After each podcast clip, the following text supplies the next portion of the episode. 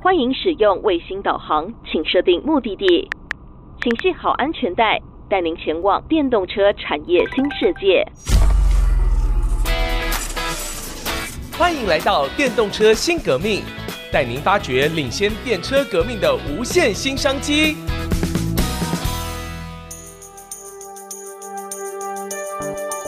各位听众朋友，大家好，欢迎您收听《电动车新革命》这个节目，希望能够陪伴您一起挖掘电动车产业的日新月异。在节目开始前，先跟听众朋友分享一个重要讯息：IC 之音的节目《电动车新革命》与《DigiTimes》电子时报首度联名举办电动车关键布局论坛，十月二十七号就在台北华南国际会议中心举办。和大家一起在电动车浪潮中掌握商机。在这次的论坛中，不只有许多车用相关企业参与，我们的节目也走出录音室。我将会在现场和车王电子蔡玉庆董事长针对智慧交通的主题进行深度对谈。请大家上 DigiTimes 官网活动家报名 D Forum 科技创新系列电动车关键布局。在我们的今天特别来宾呢，我们邀请到一位天眼卫星科技的董事长周天颖周董事长来到我们的节目当中。是石老师好，各位听众大家好。天眼啊，不是大陆那个啊，大陆那个在贵州有一个很恐怖的一个天眼啊。那在台湾呢，从逢甲大学 GIS 中心已经 spin off 四家公司了嘛？哈，是在学校里面都很羡慕哈，这个周董哈在市场上面 横着走啊，是不是？先跟我们的听众朋友来介绍一下这个天眼卫星科技。是，谢谢石老师。天眼卫星科技公司实际上是逢甲大学算是正式第一家的衍生企业公司。之所以叫做衍生企业，就是因为在私立大学而言，他一直很希望能够把学术的理论跟实际的实务面能够做一个最好的结合。在逢甲大学三十年以前就设立了地理资讯系统研究中心。这个中心实际上就希望能够把理论跟实物能够做最好的结合，所以大概在十年前，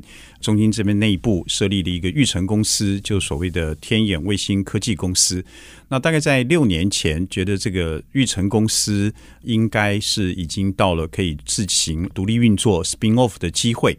所以当时在市场上面。也觉得这是到了一个时机。那个时候，天眼卫星科技已经跟台硕的货运合作了将近十多年的时间，那它的技术面也到达非常成熟。尤其那个时候，在国内而言的话，很多的一些公务的车辆，那甚至民间的车辆也都有所谓的运输管理、物流以及一些派遣的一些需求。所以当时觉得是到了一个时机，那也在学校的同意之下。正式化身为一个实际上的衍生企业公司，从逢甲大学地理资讯系统研究中心正式的 spin off，那当时是捐赠给学校呃一部分的股份，那以及呃固定的一个奖学金，当做包含一些专利的一个授权，所以在天眼卫星科技公司六年以来的发展非常的顺利，那每年都不断的成长，那尤其跟学校之间的关系也越来越紧密。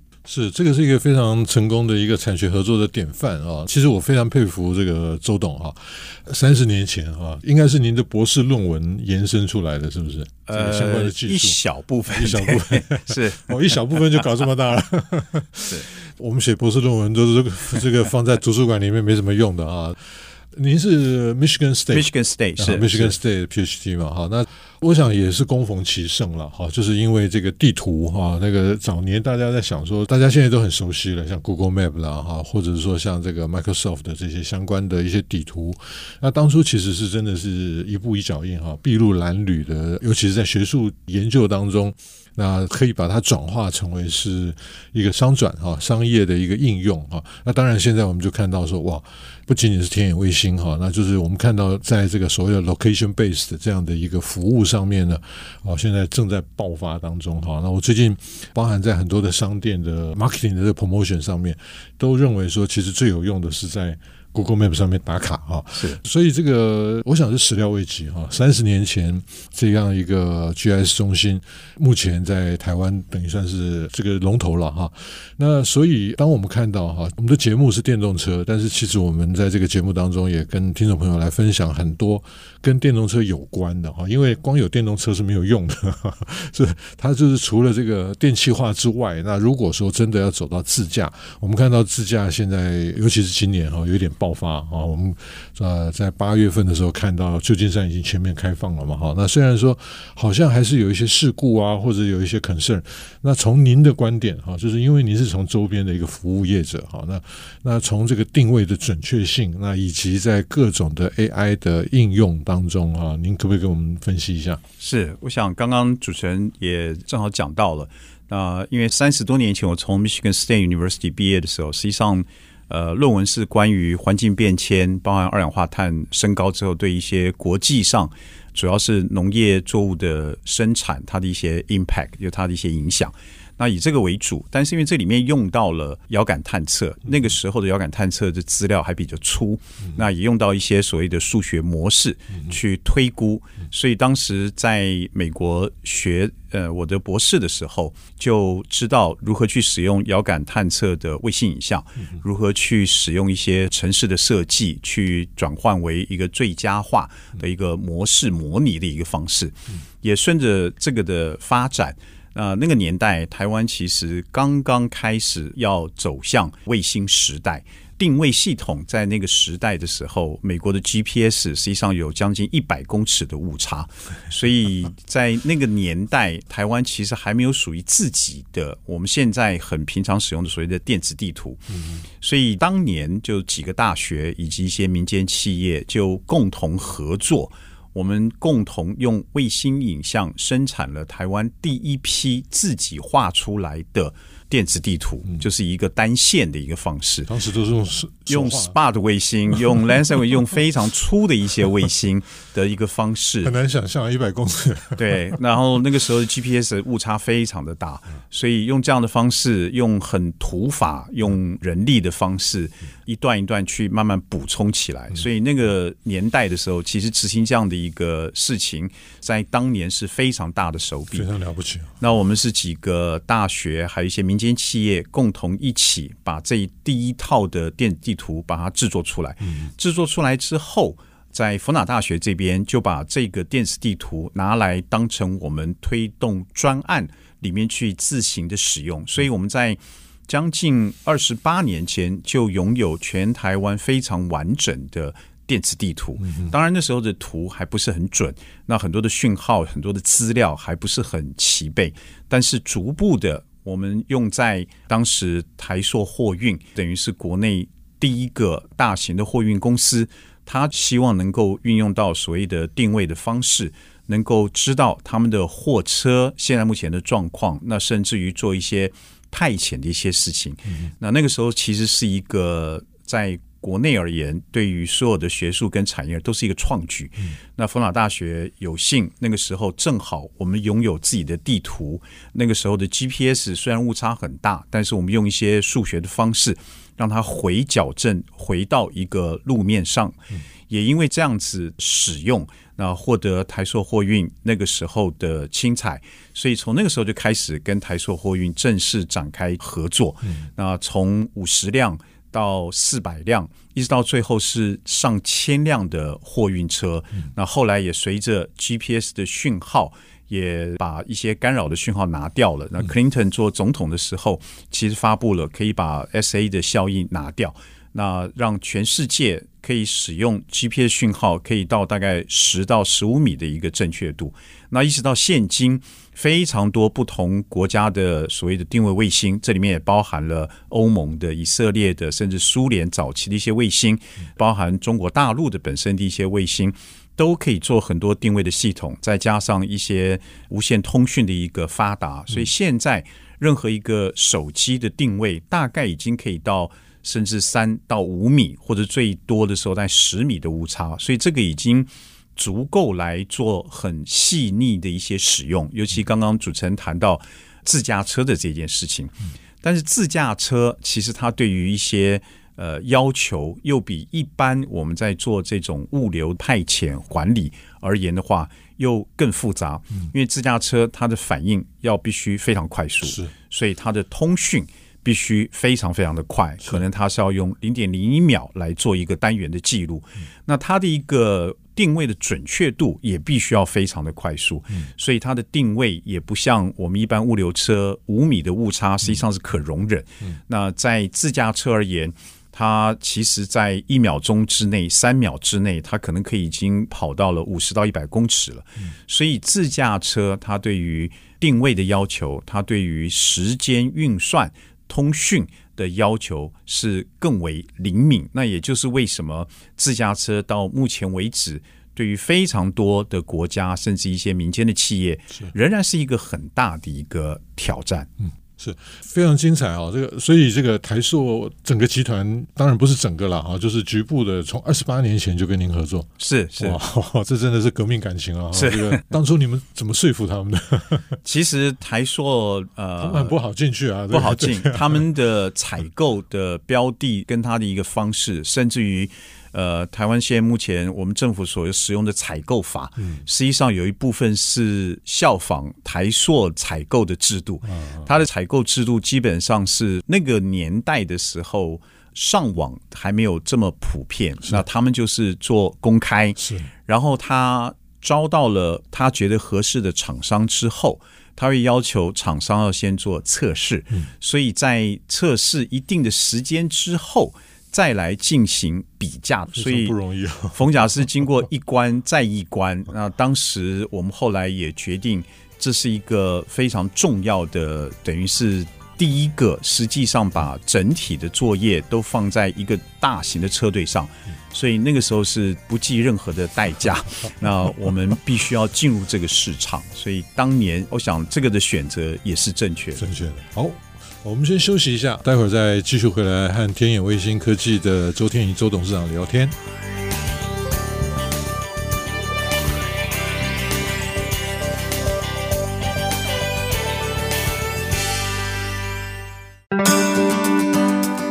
各位听众朋友，大家好，欢迎您回到电动车新革命这个节目，从各个角度来陪伴大家了解电动车产业所带来的产业的革命。好，那在今天的节目当中，我们非常荣幸能够邀请到天眼卫星科技的周天颖董事长，那他也是我凤甲大学的同事。刚刚在休息之前呢，我们聊到了这个打进台塑哈，这个其实是一个非常标杆了哈。我们可以看到，其实我们常常鼓励年轻人就是要 aiming high 哈，就是不要过小确幸的生活。这个有的时候听不进去哈，因为实在是那个太遥远。不过刚刚从周董的这个分享当中，二十八年前能够打进台塑的物流车队，这件事情是非常非常。标杆的一个里程碑哈，那当然过程当中啊充满着艰辛哈，我想就我们就不来谈这件事情，但是呢，就是我们现在从最近这个黄仁勋的这个故事当中哈，以前我们是讲所谓的十年磨一剑啊，事实上如果大家去听黄仁勋在台大今年五月底的那个毕业典礼演讲的话，你会听到说，事实上他是十九年磨一剑哈，就当初没有人相信。你讲的是什么东西？就好像我相信三十年前周总您回台湾的时候做的哈，因为刚其实也跟我们谈到了哈，事实上这个电子地图呢，它当初一开始的应用是非常广泛的，只是说我们现在可能更多了解，因为跟我们日常生活有关。啊，其实周董他们做了非常多防灾的工作啊。那因为台湾是一个相对对于天灾来讲是比较敏感啊、比较脆弱的一个环境啊，所以比如说有一些边坡啦，有一些这个，今天我们就不多谈这个。但是其实从您一开始做的是跟农业有关的哈，那气候变迁有关的这些事情呢，现在好像对我们来讲都是非常急迫的哈。那最近就大家在谈说地球在燃烧中哈，那我们遭遇了百年以来不仅是那个疫情哈，那百年以来最热的这个气候，而在这样的一个全球的一个变化当中，其实我们就运用科技，能够呃找到更多的可能性。呃，从周董的天眼卫星，它早期啊、呃、发展好，那我们可不可以再请您再多分享几个实际的一个一路走来的这些案例？是是是，很谢谢主持人佘教授。那我想，天眼卫星科技在这一路走来。算是相当的顺利。那当然，一方面是 base 在我们原本逢甲大学地理资讯研究中心在这么早期的时候，刻苦克劳。那那个时候跟几个学校一起合作，没有人看好的状况之下，建立了第一套全台湾很完整的电磁地图。然后那个时候又在误差非常大的一些定位系统之下，那我们也运用了一些数学的模式，让整个的使用而言，在当年我们现在回头看，大概二十年前的这些系统还有这些方式，会感觉非常的粗糙，但是那个年代的时候，那个已经是在市面上最好的一个 solution，能够把每一部车定位一定在一个图形上面，并且知道。它什么时候在什么位置？它刚刚的时速是多少？那甚至于可以做到几十步、几百步，甚至上千步。车辆什么时候应该到哪里取什么样的东西？到哪里送什么样的东西？也就是从最痛苦、最难的先开始着手了。那从很危险的车辆，比较载送这种危险的燃油的车辆，油罐车，油罐车的这个里面，那尤其又是非常的注意所谓的一些安全的系数，这个下面开始着手，那逐步的进到一个现在目前这几年物流的一个系统，因为物流里面对于这些要求。它跟所谓的油罐车又不大一样，因为物流里面也有分需要温度控制的，不需要温度控制的，需要所谓的震度控制的，或者不需要震度控制的，所以它分成非常非常多种。那怎么样的方式，从一上岸的，或者是从这国内的不同的大的集货点，再送到中型集货点，再到小型集货点，或者直接送到客户的手上，这些的物流体系都是完全不一样的生态。那天眼卫星科技公司这么多年以来，我们就从最困难的开始。逐步解决了非常多的一些在物流公司所谓的疑难杂症。那从这样的疑难杂症里面，我们也发现了，如果在一般市场所需要的东西，我们利用学术的一些方式，用数学、用物理、用之前我们所学的，甚至教学生的，用一些所谓的 algorithm 推估的一些模拟的方式，计算出来什么样的方法。是最经济的、最节省路径的。那甚至于哪一些驾驶，它的表现是最好的，因为它在一定的时间之内都是最准时的抵达到任何的一边取货或者送货的地点。那利用这些数据的一些分析，我们可以帮着物流公司。做出非常好的一些判断，也就为什么天眼卫星科技公司，我们其实实际上是不断的在演化，不断的在进步。那我们也善用了非常多最新的一些科技的一些方式，来放在我们所服务的客户群。所以，我们的客户群实际上是不断的在扩充。只要是一开始是我们所服务的客户群，几乎到现在为止。很少有客户群是转换或者是不使用这样的服务，可替代。对，因为很多的一些服务实际上不断在进步，就是我们现在跟五年前，甚至跟去年，其实就已经有相当大的进步。所以对于客户群而言，他觉得。我们提供的不只是一种过去式的服务，甚至是现在式，甚至有些可能还可以做到未来式的服务。那之所以为什么天眼卫星科技公司在市场上现在可以占有非常重要的一席之地，也是因为我们不断的往前进步。嗯，是刚刚其实周董聊的已经完全把这个 ESG 的精神全部都讲出来了哈。就是比如说，他透过电子地图对应到这些驾驶行为，比如说哪一条路径啊，它可以省比较多的油啊，那这个其实对于这个二氧化碳的排放就实质产生贡献了哈。那就刚刚提到，哎，哪一个司机他会最准时哈？那他的身体的、心理的各方面的状态，能够让他有这么好的、这么卓越的一些服务行为哈？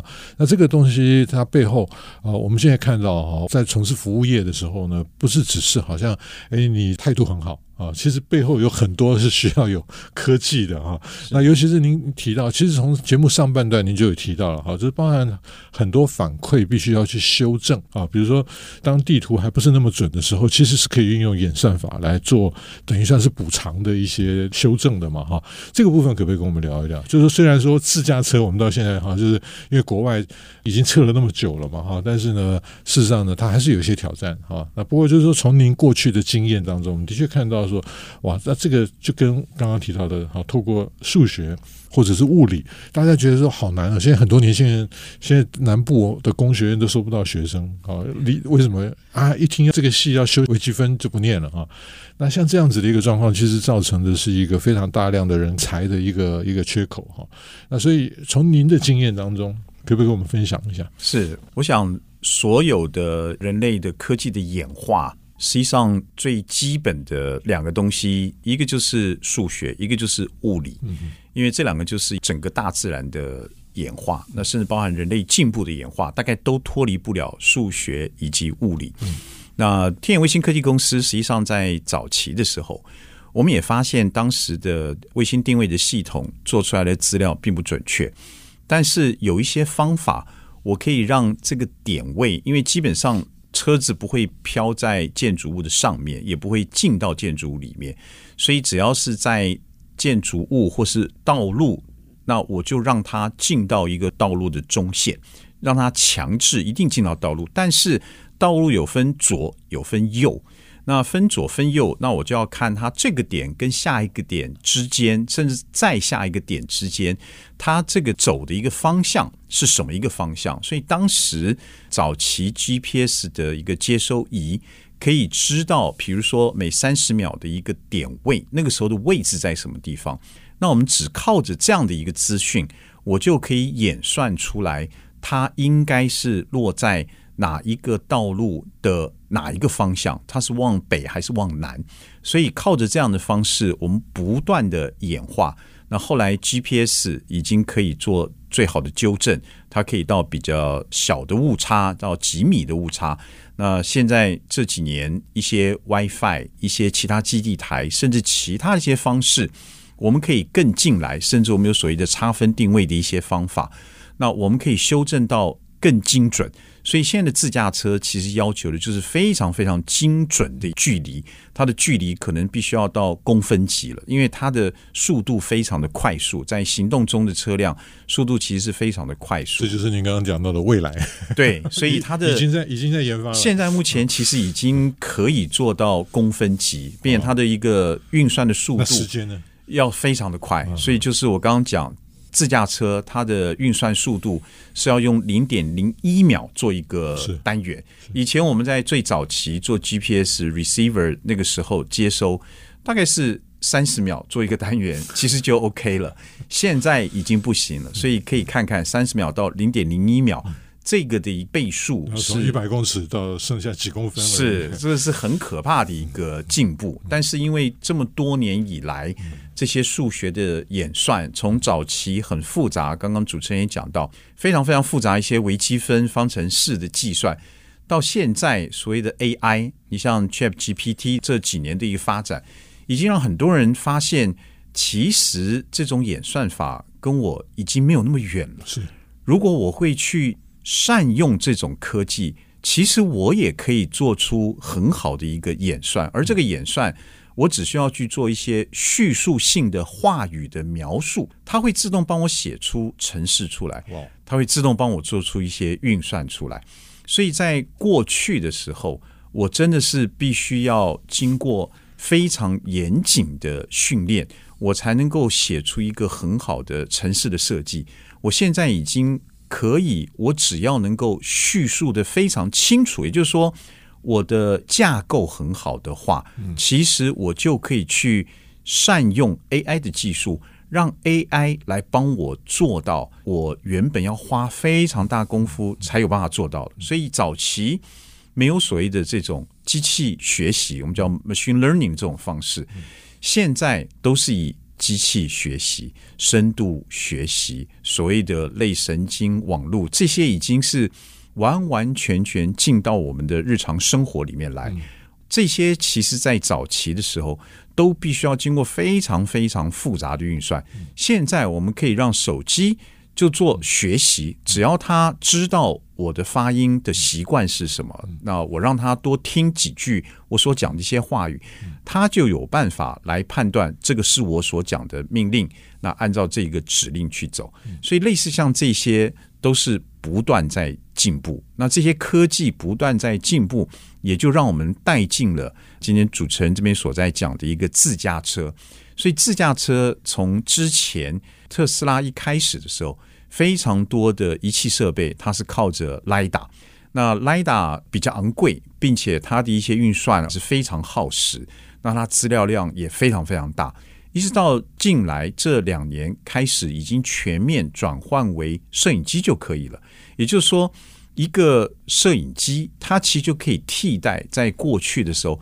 非常复杂的一些所谓的 LiDAR 的运算。那在靠不同的一些光线，我可以知道我的距离的一个方式。我这样就可以用非常简易的方法，我就知道。我跟其他东西的距离，甚至我自己本身的一些速度，我想这个都是科技不断的演化。那现在的自驾车也变得越来越聪明，他知道你周遭的环境，他晓得旁边是什么样的东西在靠近，所以自驾车也是不断在学习。那刚刚主持人也谈到，在全世界很多的地方，San Francisco，你实际上已经可以用你的 Uber。直接叫到一台自驾车。那在伦敦，其实你也可以直接叫到自驾车，当成你的 taxi 来载你回去。那甚至他给你两个选项，你是希望是有人遥控的方式帮你开，还是完完全全没有任何驾驶、完全自驾的方式？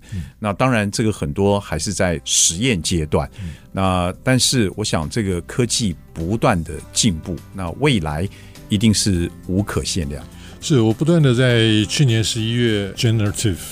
AI 出现之后呢，跟年轻人鼓励他们哈，就是不要恐惧啊，因为光是从今天周董谈到三十年前啊，那个距离是 一百公尺。呃，时时间的那个截取点是三十秒，到现在不过三十年的时间哈，我们看到的进步太惊人了。那我们需要去驾驭它，而不是要对它设防。好，我们今天的节目呢，非常感谢啊，天眼卫星科技的周天颖董事长来到我们的节目当中，谢谢，谢谢。好，电动车新革命，我是主持人佘日新，我们下周见。本节目由 DigiTimes 电子时报与 IC 之音联合制播。